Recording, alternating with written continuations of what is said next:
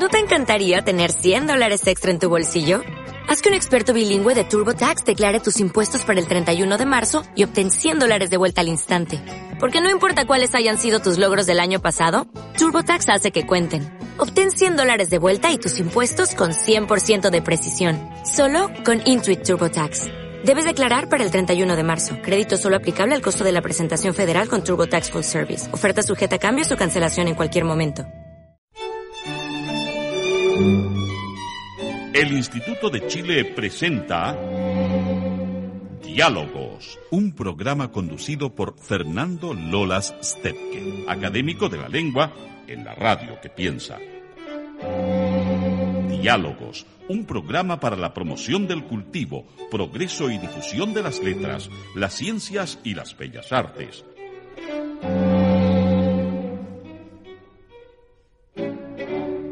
Les damos una muy cordial bienvenida a otra edición del programa Diálogos del Instituto de Chile. El Instituto de Chile, como repetimos siempre, es la agrupación de seis academias, de las cuales cuatro de ellas fueron fundadas el año 1964, junto con la creación del instituto, sumándose a dos que ya preexistían, la Academia Chilena de la Lengua, de 1885, y la Academia Chilena de la Historia, de 1933.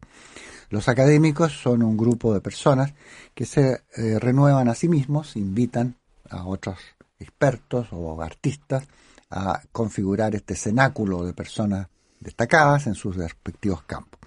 Hoy día tenemos el privilegio y el placer de contar con nosotros a don Juan Pablo Izquierdo, académico de número de la Academia Chilena de Bellas Artes. Bienvenido. Mucho gusto estar aquí. Gracias por la invitación. La idea es eh, empezar desde el principio. ¿Cómo fue la vocación musical? ¿En qué momento se manifestó?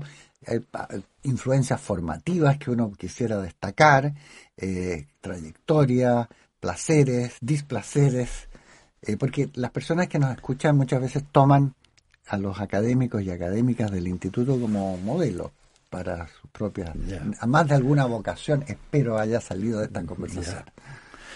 Bueno, mira, eh, mi vocación como músico eh, no, no tiene, para mí, yo no veo una partida de un momento definido. Eh, la verdad es que yo siempre he sido músico. el lenguaje propio mío es el lenguaje de los sonidos.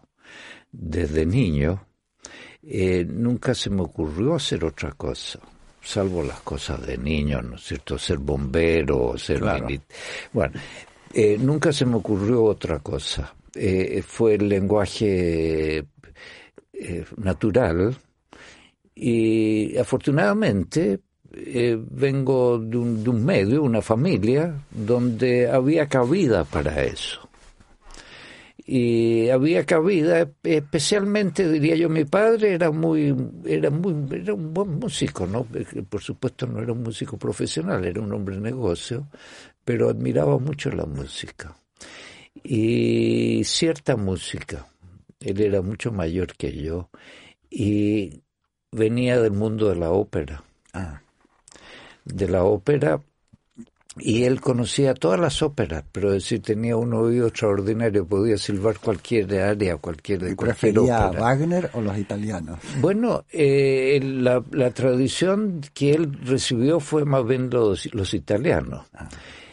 Ahora, sin embargo, él hacía una distinción, esa es una buena pregunta, él hacía una distinción entre el mundo de la ópera y el mundo de la música, decía él. ¿ya? El mundo de la música para él era Beethoven y Wagner precisamente. Eso era otro, otro nivel. No, no comparativamente, no, no es que miraran menos, pero eso era una cosa especial.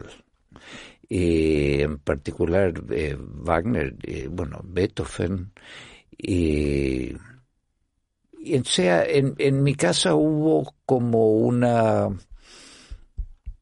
una facilidad como para eh, dedicarle tiempo a ese tipo de escuchar la, la música, habían discos y sobre todo diría yo una influencia muy grande tuvo mi hermano Luis. El, el, Luis era bastante mayor que yo, entonces cuando yo entraba, por ejemplo, cuando yo empecé el colegio, él terminaba el colegio. Y él traía a la casa esta música subversiva, ¿no es cierto? Traía obras de Stravinsky, ah, Schoenberg, y entonces y la admirábamos mucho, y traía también pinturas de Picasso, etcétera. O sea, él eh, representó eh, eh, para mí la, la vanguardia, las cosas nuevas. Y, por ejemplo, recuerdo un día, un día domingo en la mañana, que estábamos oyendo esta, esta grabación que trajo Lucho de Petrushka, y mi padre escuchaba con mucha atención y, le parecía muy bien, muy buena música, hasta que llegó un momento dijo, no, eso no se puede hacer. Es que cuando viene el tema, tira, tira, y los trombones, tapa, no, eso no puede ser. es, eso, es, eso es una barbaridad. Bueno, en resumen, eh, había un ambiente familiar eh, propicio a eso, de ir a los conciertos, al Teatro Municipal. Por otro lado, de la familia de mi madre, mi madre le interesaba más bien otro tipo de música, le interesaba la, los, boleros, ese, mundo, lo, la, apasionaba ese mundo. Y mi abuelo, el padre de mi madre, eh, violinista, bueno, violinista de aficionado, ¿no? Claro. O sea, la verdad es que no puedo decir cuándo comenzó mi interés por la música. Pero Fue durante la época del colegio, por ejemplo, se compartía este interés por la, por la música más los trabajos propios de la vida escolar, ¿no? Sí, pero debo decir de que ahí había como una, una distinción, porque por ejemplo, eh, yo cuando estaba en cuarto, quinto año, yo me quedaba oyendo una ópera de Wagner, por ejemplo, durante el fin de semana, que transmitían en la radio chilena en esa época. Y claro, eso era una cosa que era poco comprendida dentro de lo, del ambiente del colegio, era una cosa rara. O sea, yo hice como una distinción entre los juegos, los bailes, las fiestas y, y esto otro que era una cosa más privada, más... Eh, más íntima. Em, y la formación musical del colegio, vista ahora en la perspectiva del tiempo, ¿era de algún valor para alguien que, que quisiera? Bueno, eh, eh, no, no, no realmente. Eh, a pesar de que tuve un, un, maestro en el colegio, un maestro de música. ¿Qué, colegio era? El St. George. Y ahí enseñaba Hugo Villarroel, el, ah, el, el, director del coro de la Universidad de Chile, y que fuimos muy amigos después. Él enseñaba y nos hacía cantar en el coro, o sea, eso fue una parte importante. Incluso él comprendió mi interés por esto y me hacía preparar el coro a veces con motetes del renacimiento, cosas de ese tipo. O sea, era una forma, por lo menos una personalidad, diríamos, influyente. Sí, muy, o sea, que sabía de qué hablaba. Eh, eh, muy, muy influyente y, como te decía después, con el tiempo fuimos muy, buenos amigos. Ahora trabajo con el hijo, con Juan Pablo Villarroel. Que también está en la misma función. También está en la misma función, sí. Bueno, eso fue el, como te digo, el interés siempre fue ese. Ahora, el interés mío por la música, claro, tú estudié la, la, teoría musical, el piano, y antes de entrar a la, a la universidad, en la parte universitaria de, de, la preparación musical, eh, yo ya tenía todo eso, ya lo había hecho ya. Eh, privadamente. Eh, privadamente, claro. Y terminado el bachillerato, entonces era bachillerato, y bueno, entré, di examen para entrar a la Universidad de Chile. ¿Para la carrera de composición o para de ejecutante? De composición. No. no había, en, en, esa época no había clase de dirección de orquesta. Ah. Aquí en Chile no. No. No, no, no existía. Y entré como alumno de composición y estuve y ahí recibí mi egresé como compositor, como alumno de composición. En un momento, yo diría un momento privilegiado. en la en la Universidad de Chile, digamos en Santiago, ¿no? La influencia de la Universidad de Chile en esa época era muy grande en el ámbito de la música. Era la época en que don Domingo Santa Cruz era el decano. Exacto.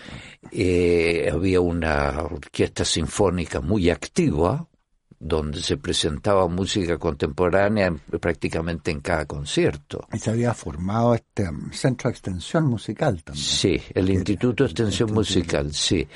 Y yo recuerdo de, del colegio haber ido con mi padre a un concierto al Teatro Municipal de la Orquesta Sinfónica. Yo debo haber tenido unos 12 años y me llamó siempre mucho la atención.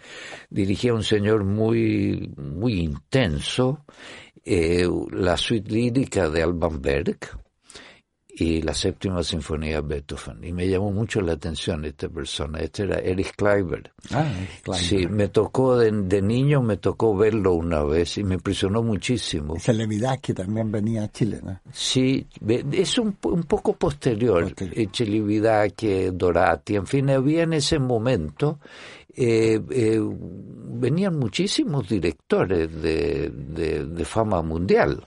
¿no? Y la Orquesta Sinfónica actuaba en el Teatro Municipal. Sí, al no comienzo. existía la Orquesta Filarmónica. No, no, no existía la Orquesta Filarmónica. La Orquesta Filarmónica se, se formó después con Juan Mateucci. Mateucci, sí, lo sí. recuerdo. Era la orquesta en el Teatro Municipal. Todo esto se desarrollaba cuando yo era niño en el Teatro Municipal. Lo mismo el Ballet Nacional actuaba en el Teatro Municipal, incluso el Teatro de Experimental también en el Teatro Municipal. No existía el Teatro Antonio Varas.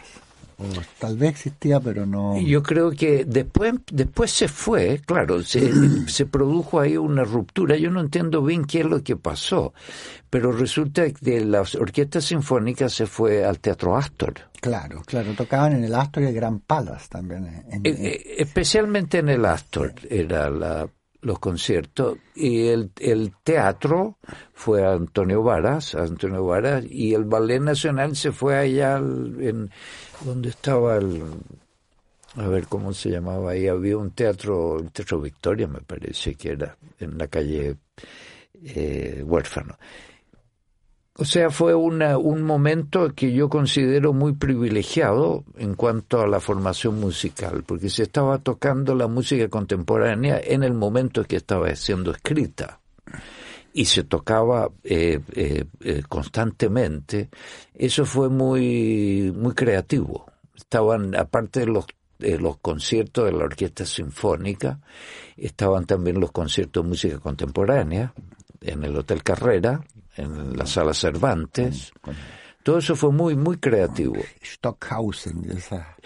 Eh, sí, bueno, y un poco antes de eso también, ¿no es cierto? Porque yo me acuerdo haber ido a un concierto al, a la sala esta del, del Hotel Carrera, donde se tocaba una cantata, Frau Música, de Paul Hindemith, y que acababa de ser compuesta. Ah.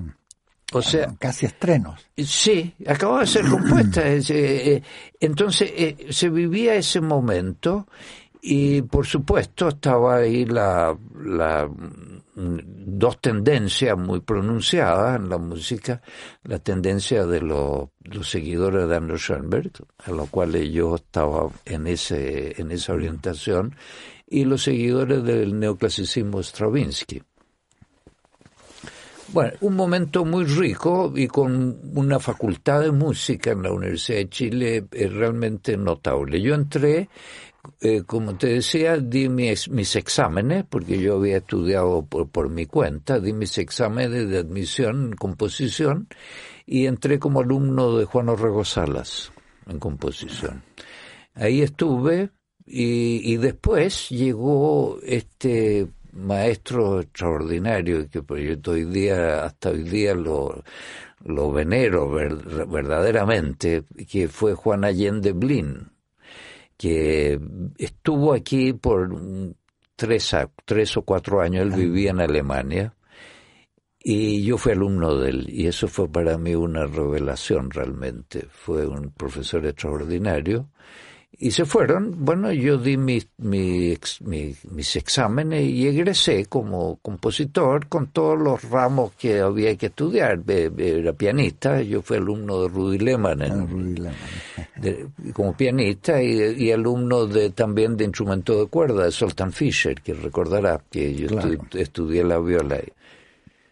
Bueno, ahí terminó la época de ya egresado por los 22 años bueno, había que seguir, a mí me interesaba mucho y había escuchado grabaciones especialmente y creo que alguna vez lo había visto dirigir, pero no tengo seguridad. Eh, Hermann Scherchen para mí era un, ejemplo extraordinario porque resulta que Hermann Scherchen es un gran director que venía a Chile, yo lo, lo vi eh, dirigir en Chile y un gran director y un director que eh, no solo eh, dirigía la música más tradicional de los clásicos, Bach, Bach en particular, fue un verdadero creador de la interpretación de la música de Bach y lo clásico, y seguía y Mahler, y era un hombre también de que eh, estaba, era un gran promotor de la música contemporánea. ¿Y Sergio dónde trabajaba en ese tiempo? En, Sergio vivía en Suiza. Vivía en Suiza. Y yo no lo conocía aquí en Chile porque era, era muy joven, era alumno. Y conseguí una invitación, una beca, para ir a la Academia de Viena. Especialmente me interesaba Viena pensando en que, bueno, ahí está la gran tradición de Arnold Schoenberg, que es la, mm, segunda escuela de Viena. Llegué, eh, ingresé como alumno de dirección de orquesta y de composición, ambas, ambas carreras, y me fue muy bien ahí, pero al poco tiempo me di cuenta de que Arnold Schoenberg era una figura que no les interesaba para ellos, para nada, estaban en un mundo anti-Schoenberg, por así decirlo. Ya, eh, no el maestro Karl que tuve yo, pero en general había un ambiente que no, eso era la música eh, muy complicada. Eh, Hindemith era el gran héroe de la música en Europa en ese momento. Y me enteré de que en Hamburgo había un concierto con la Filarmónica dirigido por Hermann Scherchen. Y vi el programa, dirigía, entre otras obras, la Sinfonía de Cámara, la primera Sinfonía de Cámara de Schoenberg, y la séptima de Beethoven. Y yo dije, ahí tengo que ir. Hay que verlo. Y tomé el tren y fui a Hamburgo. Y fui al concierto. Y me pareció una cosa absolutamente extraordinaria, porque era, era la conjunción entre lo clásico y en ese momento lo contemporáneo, ¿no? Y fui y toqué la puerta del maestro Sergien, golpeé el camarín. El camarín.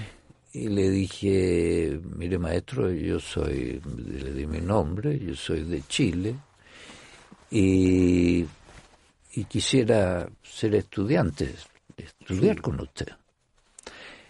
Bueno, él me dijo, mire, la verdad es que yo ya soy mayor, no dedico, me dedico solamente a dirigir, no, no, no tengo alumnos, eh, eh, uno de mis últimos alumnos me está haciendo ahora como de ayudante mío, un italiano, y, pero ya no, no, no acepto alumnos, me dedico solamente a dirigir.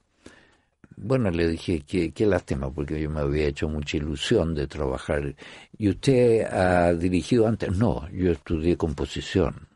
Entonces era una de las cosas que yo quería trabajar con usted, porque resulta que aparte de ser un gran director, era un gran maestro de composición. Eh, tuvo alumnos distinguidos en una generación anterior a la mía, como Bruno Maderna, Luigi Nono, Rolf Lieberman. Y bueno, pero me dijo, mire, eh, venga a mis ensayos, porque estaban grabando en ese momento. En Hamburgo. En Hamburgo. Estaban grabando una ópera de Kurt Weill en la radio. Venga a mis ensayos. Y así lo hice, iba a los ensayos Y yo me acercaba, él estaba ahí con su familia, su esposa y sus niños, y yo me acercaba a conversar y me decía, sí, sí, sí, venga mañana. No me, no, no, no, no me, no me daba ninguna posibilidad de, de conversar con él. Y así ocurrió durante una semana, hasta que llegó el último día de la grabación, y le dije, mire maestro, usted ya termina, yo quisiera conversar con usted. Bueno, me dijo, eh, lo he estado observando, me dijo. Eh, venga al hotel y, conversamos un rato. Y así efectivamente él salió con su familia y yo llegué al hotel y me hizo esperar como una hora abajo y subí a la habitación cuando me avisaron y, y, ahí estaba él en la oscuridad meditando. Y yo entré y me dijo, siéntese, y ahí estuve como 40 minutos sentado en silencio. en silencio. Él estaba meditando. Y de repente silba una nota. Y después de un rato, pero largo, me pregunta, yo silbé una nota. ¿Qué nota es eso? Yo le dije un sí natural, maestro. Ah. Y así me estuvo probando, me hacía preguntas eh, de, de, música, como qué obra conoce usted Arnold Schoenberg, Anton Webern o Stravinsky, etcétera. Tuvo un buen rato, debe haber sido una reunión donde él estaba meditando, me hablaba cada diez minutos un poco, nada más. Y se levantó y dijo, mire, eh, yo no tengo posibilidad de, de, hacer enseñanza, pero quiero decirle que lo he estado observando y me, me ha parecido muy bien lo que usted hace, me dijo, y le quiero regalar una revista. Y me regaló una revista que él publicaba en Gravesano, donde él vivía en Suiza, en ah. Gravesano, y tenía la, la, revista que publicaba de música contemporánea yo le había dado mi dirección a este asistente, que, es italiano. y me dijo el italiano, mira, yo no puedo hacer nada, eh, el maestro no, no, no es influenciable en este sentido. ¿Qué edad tenía Germán Chargen en esa época? ¿Qué edad puede haber Debe haber tenido unos 70 años. Ah, ya. Sí. O sea, no, no tenía por qué retirarse aún de, la carrera. No, seguía, seguía dirigiendo. Sí y, se fueron. Bueno, fue una experiencia muy muy importante verlo grabar en la radio de Hamburgo y haberlo conocido y no puedo decir que hubiéramos conversado mucho, pero en fin, había sido y se acabó. Y pasaron unos cinco días y me llega un tele, un telegrama de de Suiza y me dice, véngase de inmediato a Colonia. Vaya. Hasta el hotel en Colonia. Yo leí el telegrama y tomé el tren a Colonia. Eh, llegué a Colonia y de nuevo estas esperas enormes. Por último bajó y me dijo, mire, eh, yo lo estaba observando. Eh, mi próxima actuaciones son con la Jeunesse Musical en Bélgica. Escríbale a tal persona de que usted es mi alumno y ahí nos encontramos. Bueno, yo me dio una sorpresa enorme, ¿no? Porque... A una persona en Bélgica, escribirle. que le escriba al, jefe de la, de Jeunesse Musical en, en Bruselas. Claro, yo no podía ir, era totalmente imposible ir a, inmediatamente a Bruselas. Le dije, bueno, me dijo, entonces nos encontramos en Suiza. Y al mes, un mes, dos meses después, llegué como alumno de Schergen a Gravesano, en Suiza, esa es la Suiza italiana, vicino a Lugano. Claro, el Ticino. el Ticino, sí. Y ahí empezó la enseñanza, y una enseñanza muy particular la que hacía Schergen. Schergen había sido un, un, seguidor, un discípulo, no un alumno, un discípulo de Arnold Schoenberg. O sea, era, era justo la... La elección. Exactamente. Y tenía su forma de enseñar y evidentemente la influencia de Arnold Schoenberg, no solo de Arnold Schoenberg, sino que también en, el, en el ámbito del, del teatro, por ejemplo, eh, también se hacía... Eh, Stanislavski tenía un... Yo no conocía a Stanislavski, eso era anterior, ¿no? Pero toda esa manera de, concebir la, interpretación, eh, evidentemente tenía muchas similitudes. Y bueno, llegué, me presenté, me dijo, tenía una secretaria, y era yo el único alumno, ¿no? y una secretaria y le dijo, mire, tráigale la primera suite de Bach, la partitura. Me, me, entregó la partitura y me dijo, bueno, esta es la primera suite de Bach. La conoce, bueno, la he escuchado. Yo nunca había estudiado dirección de orquesta, él lo sabía. Yo había estudiado, mm. yo había sido formado como compositor. Bueno, me dijo, aquí tiene la partitura, vuelva mañana a clase y, y me la dirige a memoria. Entonces, claro, uno, sabía... Me la dirige de memoria. Sí, sí. Entonces uno sabía que esto era o se hace o, hasta luego. Claro. Claro, entonces, bueno, afortunadamente logré hacerlo. Trabajé toda la noche para en el hotel en Lugano y, y llegué y me dijo, a ver, eh, lo, lo he estudiado, sí, le dije. Eh, entonces me dio un pedazo de papel, escríbalo de memoria. Escríbalo de memoria. Y ahí estuve escribiendo, escribiendo, escribiendo como dos, tres horas. ¿Y qué se escribía? ¿Qué se escribe ahí? ahí todas las notas. Ah, ah, ya, están a ese nivel de... todas las notas, o sea, todo el contrapunto entero. Vamos a hacer una breve interrupción en nuestra conversación con el académico Juan Pablo Izquierdo y retomamos en unos minutos.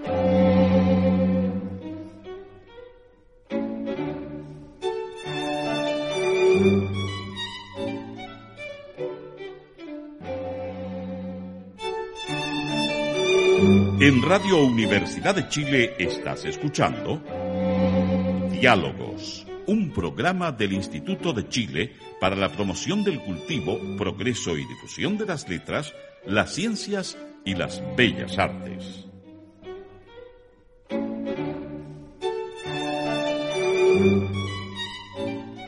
Retomamos la conversación con el maestro Juan Pablo Izquierdo, académico de número de la Academia Chilena de Bellas Artes, y estábamos escuchando esta apasionante evolución de su relación con el maestro Germán Chergen. ¿Qué pasó entonces después de, pedirle eh, a, que se escribieran? Yo estuve como dos horas escribiendo ahí de memoria las distintas voces no sé cómo lo hice en realidad. Pero eso es una petición eh, eh, exagerada. Eh, claro, una cosa que uno puede hacer ya en circunstancias extremas. Porque además sabiendo que eso iba a ser solicitado, tal vez se preparara especialmente. No, yo no, no tenía ninguna relación, yo nunca había estudiado dirección de orquesta. Ahora, yo sabía muy bien el contrapunto, porque con el maestro Allende especialmente, todo este, la enseñanza contrapunto, la armonía era una cosa muy, muy precisa. Cuando yo fui a Viena a estudiar, yo me daba cuenta que tenía una formación muy superior a los compañeros míos en, en, en, composición. En dirección no, porque estaba recién empezando, ¿no es cierto? Y, o sea, estaba bien preparado en ese sentido, pero ¿Cómo, cómo lo hice? No, no, no, no tengo idea y no sé si lo podría hacer de nuevo. Y me dijo, después de un par de horas estaré escribiendo, me dijo, bueno, ya sé, lo, lo, lo, he estudiado, así que venga mañana y empezamos. Y lo que había que hacer con Sergio era de que el sistema de trabajo de él, que era lo que yo buscaba, era crear una audición interna de la música, una audición interna. O sea, fuera de cualquier instrumento, salvo la voz. O sea, uno, uno podía cantar, uno estaba dirigiendo, de memoria había que dirigir, y en silencio. y de repente paraba y decía, que está tocando la viola, cántelo, o, o, cualquiera de los instrumentos. O sea, había que saberlo bien y se tomaba todo el tiempo, porque eso no era un día para otro. Uno podía trabajar una sinfonía de Beethoven durante seis meses. Y si era necesario más, más. Y él, este trabajo docente lo tomó como parte de sus de las obligaciones que él tenía de compromisos de dirección o, o se tomó el tiempo para distraerse de, sus obligaciones. Él, él, lo hacía esto porque viajaba mucho desde ahí, él vivía en el campo, ¿ya? Eh, y viajaba mucho a dirigir conciertos, entonces, eh, eh, bueno, nos decía, ahora hablo en plural porque tomó también a un norteamericano, Alan Miller, o sea, fuimos dos. Y, y decía, bueno, yo me voy a dirigir, por ejemplo, él dirigía mucho en Milán, eh, que era muy cerca para nosotros ir a Milán. Pero si dirigía en Berlín o en esa otra parte, claro, no, no, no, teníamos los medios para hacerlo. Ah, cuando se podía, lo hacíamos, por supuesto. Entonces, eh, decía, bueno, en 15 días más dirija esto y, y, el, y, el, y, el, y el proceso de dirigir era el maestro Sergio sentado, en, él tenía un estudio de grabación electroacústica muy importante, hacía experiencia de, en, ese... ¿Componía también música electroacústica? Eh, no, él había compuesto antes, pero música, digamos, eh, más tradicional, llamémosla ya. Y estaba dedicado a buscar eh, nuevas soluciones electroacústicas, especialmente en el ámbito de la grabación entonces en el taller ese que tenía un técnico de sonido muy, muy, muy, un gran técnico, tenía el taller este y, y traían las grabaciones de cosas que él había dirigido, entonces ahí se ah, procesaban. Y él buscaba nuevas maneras de eh, producir la, la reproducción del sonido. O sea, un trabajo muy interesante ahí. Eh, a, tal punto que hacia el final, de, yo tuve tres años con Sergio. Y una pregunta que puede parecer trivial, pero que la gente que nos escucha podría querer saber, ¿cómo era la relación, por así decir, más eh, formal con, con Chergen? Eh, ¿Se le pagaba por, por sus clases? ¿Dónde vivían ustedes, los alumnos? bueno, yo porque vivía... una forma muy, muy tutorial de, tener enseñanza. claro. Sergio vivía en Gravesano, que eso es, cerca del lugar, ¿no? En el campo. Y yo tomé una pieza en una casa de, de campesinos. Ya, claro. ¿Ya? Y Alan Miller en otra casa. O sea, vivíamos en el, en el ¿Y iban a pie a la casa del maestro? subíamos a la montaña, a la subíamos a la, a la clase allá y, podía a veces pasar un mes y él estaba en otras partes. Y nosotros trabajábamos eh, eh, día y noche porque la verdad es que para cumplir con todo lo que uno sabía de que bueno esto es todo o nada porque hay que tener una gran autodisciplina en esas condiciones también porque es una concentración absoluta inmersión en, un, en una forma de trabajo teniendo claros ciertos objetivos me imagino. Eh, Sí, había que tener una, eh, una autodisciplina muy grande y que eso lo tenía que producir uno, porque él no le decía, no era el profesor que le decía, mire, toma el lápiz y escriba esto, no, no. Eh, y, y, así se demostró. Por ejemplo, después entró un tercer alumno, un alemán, y le dio un trabajo que no lo pudo hacer, bueno, lo despachó de un día a otro o sea, esto uno sabe de que uno sabía, o lo hago o, se acabó. y, esta, este fue un trabajo entonces exclusivo y excluyente de cualquier otra absolutamente. viviendo en una villa del Ticino durante tres años en un lugar eh, campestre. En la montaña Claro, un pequeño pueblo, es decir, eh, no sé, ahí habían, vivían 100 personas, no, no, sé. ¿Y el maestro cobraba por enseñar? él, él, cobraba, eh, cobraba en la medida de que se podía pagar. Por ejemplo, yo al, comienzo pagaba, yo vendí todas mis cosas para, para poder hacer esto y todas las cosas que yo tenía de, Chile, y, y, bueno, y se me acabó. Entonces, eh, él dijo, muy bien, entonces siga como eh, trabajando en el estudio. Entonces yo trabajaba con el técnico de sonido, traían las, las eh, grabaciones de obras que él dirigía en otras orquestas y entonces ahí la procesaban. Pero para poderla procesar había que hacer la selección y había que buscar, eso era un trabajo muy intenso y muy delicado, que el técnico de sonido no lo sabía hacer, él era un técnico de sonido. Entonces yo fui de, de oreja, digamos, ahí. Ah. Yo tenía que eh, hacer la selección de los trozos cuando había... Habían con las maquinarias que él tenía habían alguna posibilidad de corregir afinaciones, por ejemplo. Todo eso lo tenía que hacer yo. Ah, bueno. Y ahí estuve bastante tiempo, más de un año haciendo Una relación de aprendiz-maestro bien intensa y con esa... Sí. Y bueno, y llegó un momento... ¿Cuándo se terminaba este proceso? eso, eso, claro, ¿cuándo se terminaba? Él había dicho eh, de, partida, lo mismo le dijo al norteamericano, a Miller, dijo, aquí son tres años, día y noche. Tres años. Llegaron los tres años y nos llamó, porque habíamos llegado prácticamente, yo había llegado un mes antes que él, o sea, éramos eh, juntos. Eh, subimos a la montaña y nos dijo, bueno, subimos a la montaña y dijo, bueno, eh, pasaron los tres años, usted se vuelve a Nueva York y usted a Santiago de Chile.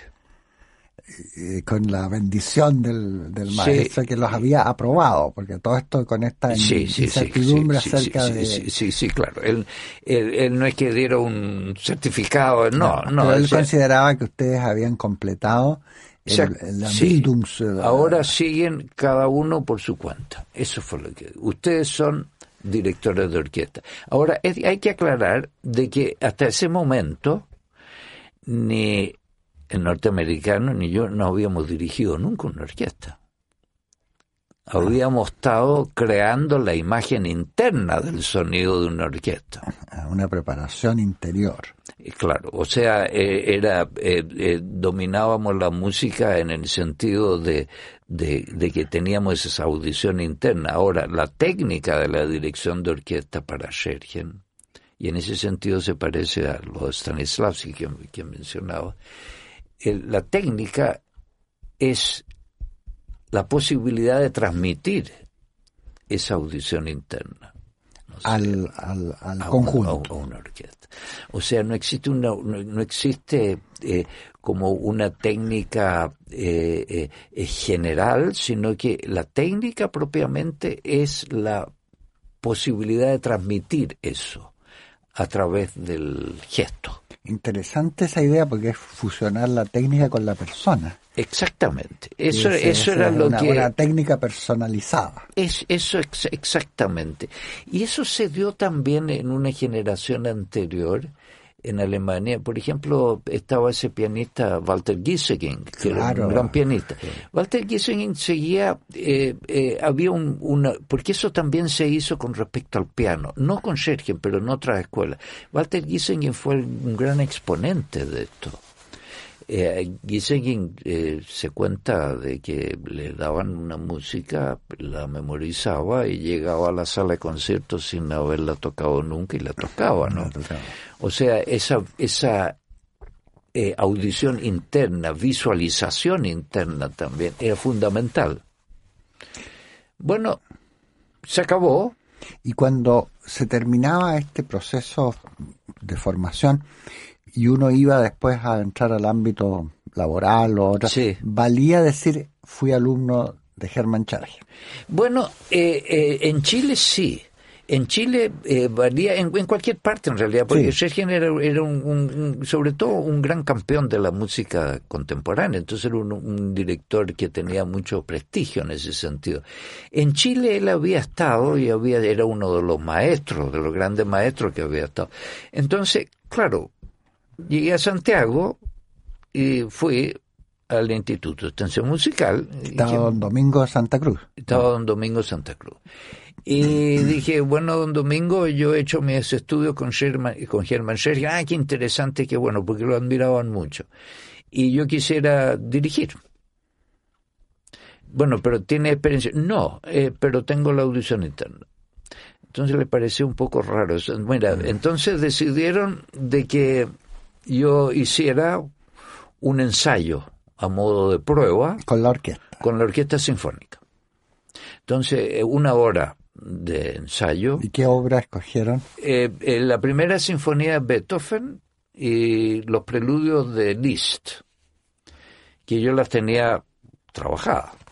Entonces, llegué a la orquesta sinfónica y yo nunca había dirigido un grupo, ni o sea, era la primera vez que me paraba ahí y eh, tenía la, la fe de que esa audición interna, yo sabía cada nota de esas obras, eh, se iba a transmitir. ¿Y cómo se las arregla uno en esas circunstancias para crear ese espíritu colectivo que tiene que tener el, la orquesta? Bueno, para mí era, yo no, yo no. Porque no, todos los músicos son tan profesionales, no como uno esperaría. Claro, claro. Bueno, lo que pasa es que los músicos, es decir, a ver, eh, si se para un joven director, yo tenía 25 años en ese momento, un joven director ahí a dirigir una sinfonía, eh, ellos están acostumbrados tienen la experiencia, o sea, saben cuando uno da en la primera alzar, saben mucho más de lo que uno cree. Bueno, es la misma, esa es mi pregunta. Es claro. si, van a respetar, por así decirlo, porque puede que esta audición interna que, que, les está llevando este joven director no sea lo que ellos están siempre acostumbrados a hacer. ellos, exactamente. Y que no sean tan dúctiles, quiero decir, como para adaptarse a, a una... Sí, ahí yo debo decir que siguieron exactamente lo que yo estaba haciendo, yo creo que los tomó un poco de sorpresa.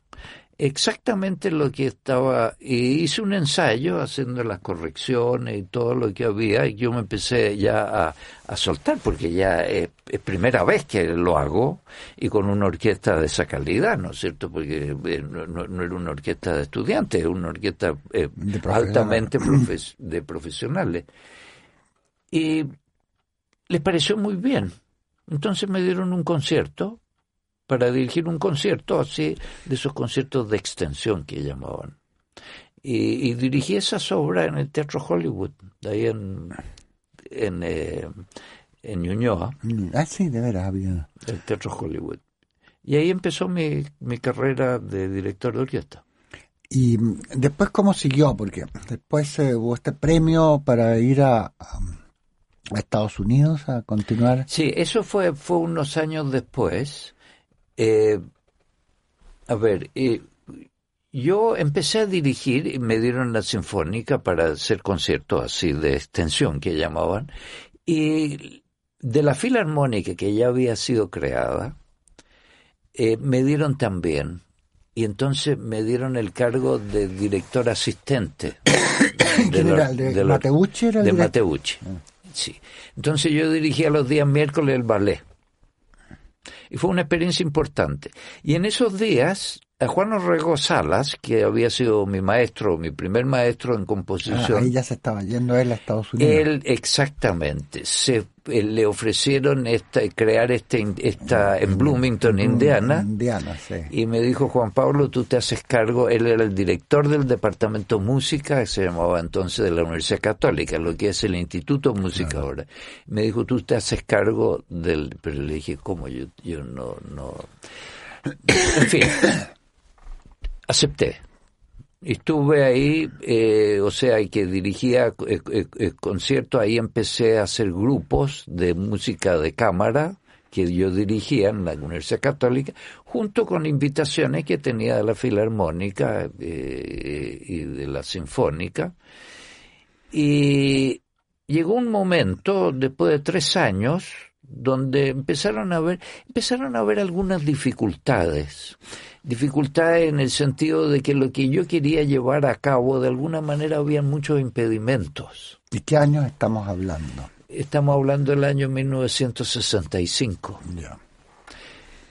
Sí, 65. Y llegó un momento donde yo dije, bueno, yo no puedo seguir en esto, porque, porque no, no, yo, yo tomé este para hacer un determinado trabajo y hay muchos impedimentos en esto, impedimentos más bien eh, eh, administrativos. De, y entonces fui donde el rector y le dije, mire rector, eh, las condiciones son estas, si no se pueden cumplir me voy a tener que ir. Bueno, y así ocurrió. De, no me aceptaron la renuncia, no me la aceptó el rector, pero me, pero yo, yo insistí que si no, no tenía sentido esto otro, y me dijeron, bueno, medite durante tres días y conversamos. Y yo me fui a mi casa y había recibido yo una, no, no una invitación personal, había un, una invitación general para un concurso de directores de orquesta en Nueva York, de en la Filarmónica Nueva York. Volví donde el rector y le dije, eh, me voy. Y me fui a, a, competir en Nueva York, el concurso eh, Dimitri Mitropoulos. Y ahí estuve compitiendo 21 días en Nueva York y gané el concurso. Entonces ahí eh, gané el concurso y quedé de asistente de la Filarmónica de Nueva York, que en ese momento era el director titular era Leonard Bernstein. Así que me tocó ser asistente de Bernstein y de todos los directores que venían a dirigir en la temporada. Yo tenía que estar ahí eh, diariamente Claro, porque eh, si algo pasaba tenía que entrar yo a dirigir y resulta que pasa, pasan cosas así. Me pasó con William Steinberg que se, hubo una dificultad que se tuvo que ir y tuve que entrar yo a dirigir el concierto. Bueno, o sea, era, un, era también una situación bastante extrema. claro, mucho eh, estrés. Eh, sí, sí, pero era, uno se va acostumbrando a eso. Y ahí estuve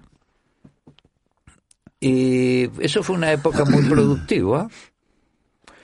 Eh, hacia el final, porque era un contrato, después venía un nuevo concurso, después de dos años venía un nuevo concurso. Y ahí estuve y dirigiendo un concierto con la Filarmónica, me acuerdo la Vals de Ravel, en el, en el Philharmonic Hall. Viene después del concierto, se acerca el maestro Claudio Rau, a quien yo no conocía, había visto tocar de concierto, pero era una... de una manera muy generosa, me dice que estaba muy entusiasmado con lo que había oído y, y, que, teníamos que juntarnos para escuchar la grabación que, de ese concierto. ¿Él había sido solista en ese concierto no, o no? No, estaba, de, estaba en, la audiencia, eh, sí, estaba, era un asistente, y, eh, decir, había, eh, había venido a escuchar el concierto con Mario Miranda, que era un, un pianista chileno, que era hacía como de secretario musical, digamos, de un muy buen pianista. Entonces, muy bien, yo quedé muy impresionado, ¿no? Con esta generosidad del maestro Raúl de ir al concierto y después invitar al día siguiente. Y en el día siguiente estuvimos en casa de Mario Miranda con el maestro Raúl y su esposa y conversamos y llegó un momento donde se fueron el maestro Raúl y, su esposa. Y al salir me dice el maestro Raúl, mire Juan Pablo, estoy muy impresionado, algo así, dijo, muy bien impresionado. ¿Te gustaría dirigir en Europa? Sí, le dije, por supuesto, yo estaba en Europa, pero como estudiante, pero no como, como profesional. Y ahí comenzó mi carrera en Europa. A los 15 días me llegó el contrato para Holanda y ahí empezó. o sea, Raúl contribuyó a esa. A, esa, ese desembarco europeo. Él, me recomendó a una agencia de conciertos donde íbamos a tocar juntos en, en La Haya y no resultó por la fecha, no pudimos ¿Y alguna vez coincidió que, que, que Raúl fuera solista en alguna audición que tuvieran? De, conmigo, no, la primera vez que tocamos juntos, yo a él lo seguí viendo a, veces cuando lo, nos encontrábamos en alguna ciudad, porque yo ya estaba dirigiendo por todos lados en, Europa, o sea, estaba, de repente me encontré en Berlín con, eh, que daba un concierto y, conversábamos, pero así, pero como solista, la primera vez fue en Chile, con la mm. Orquesta Filarmónica porque a todo esto, después de estar siete años que yo vivía en hoteles, Claro, bien sacrificada no, esa. No, no, no, tenía posibilidad de, de,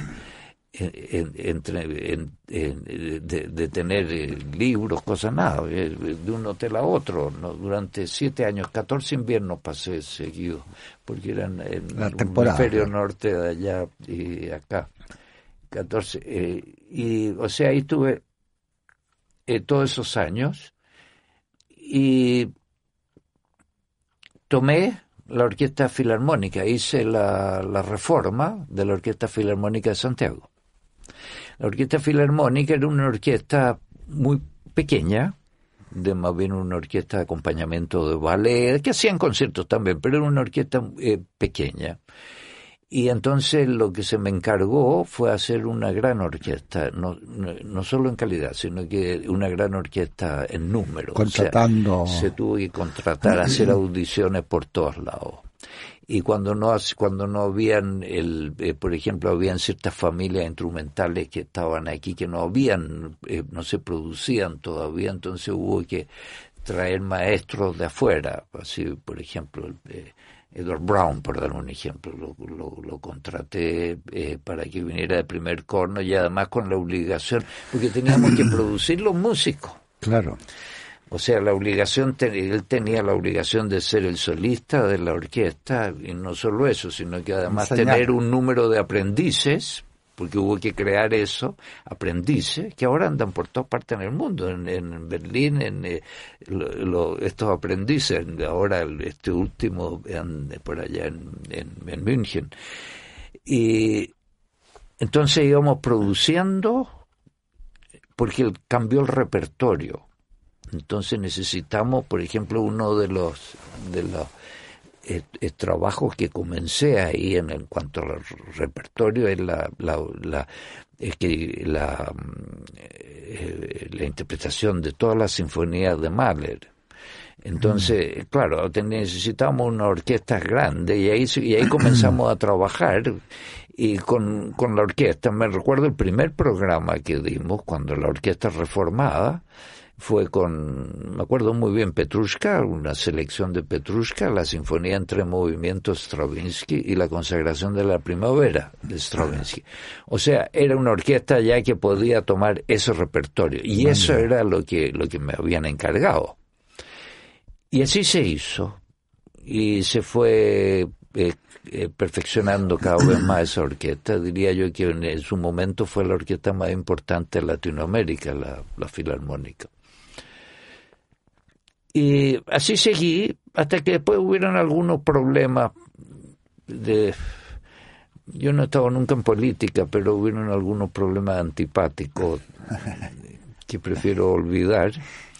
Era la época de, de, la dictadura, ¿no? Y renuncié y, me fui nuevamente de Chile.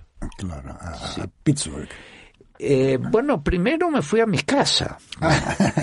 Porque no, yo había eh, ya, ya, ya eh, de, unos años antes, después de estos siete años de, de director itinerante en todas partes, y yo vivía solo, ella estaba separado de, mi primer matrimonio. Y después de esos siete años mm, nos casamos de nuevo con que mi, actual esposa, es decir, no de nuevo, eh, eh, un nuevo matrimonio, un segundo matrimonio.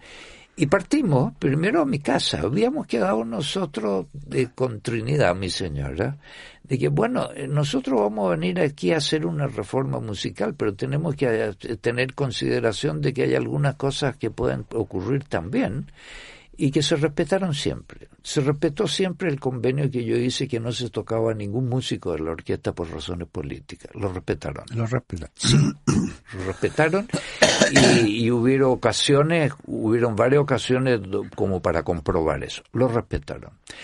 Y, y también, en fin, se respetó. Yo, yo debo estar agradecido de eso pero después fueron cambiando las autoridades y llegó un momento donde no sé, yo consideré que si se hizo censura. El trato era con el alcalde de Santiago.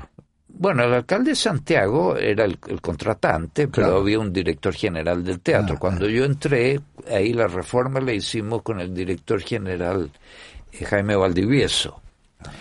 Después eh, eh, sacaron a Valdivieso, entró Luis Ovaldo de Castro. Ahí anduvo todo muy bien. Y después siguió la cosa de, de con, con más dificultades. ¿ya? Una de las cosas que tiene nuestro programa, lamentablemente en este caso, doblemente lamentable, es que se termina.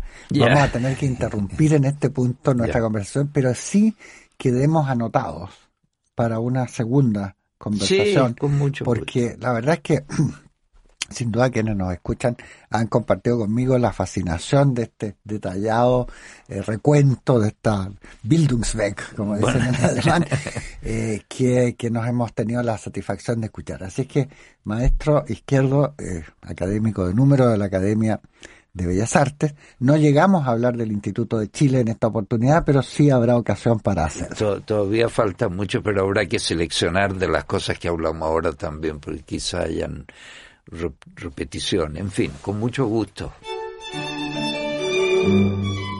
El Instituto de Chile presentó Diálogos, un programa conducido por Fernando Lolas Stepke, académico de la lengua en la radio que piensa.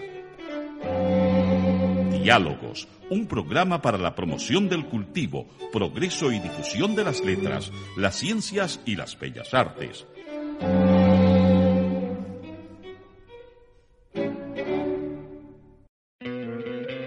¿No te encantaría tener 100 dólares extra en tu bolsillo?